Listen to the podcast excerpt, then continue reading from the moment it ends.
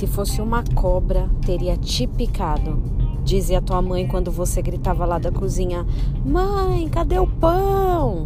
E ela respondia: Bem na sua frente. E do nada o pão aparecia.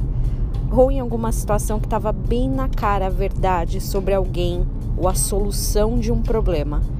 Se fosse uma cobra, com certeza teria te picado. Em seu ataque, as cobras não fazem barulhos, elas simplesmente agem silenciosas e dão o bote. Se alguém não percebe, não dá tempo nem de se assustar. Ainda bem que os pães não são cobras, né, mamães? São engraçados esses exageros das palavras. Exageros estes que no final do dia nos ajudam a memorizar algumas coisas Pensa só sobre o que você sabe os cuidados que você tem com agulhas, facas e vidros nas mãos. Tudo isso é um grande treinamento da vida. A gente cresce e percebe que temos sim que nos atentar aos detalhes ao nosso redor.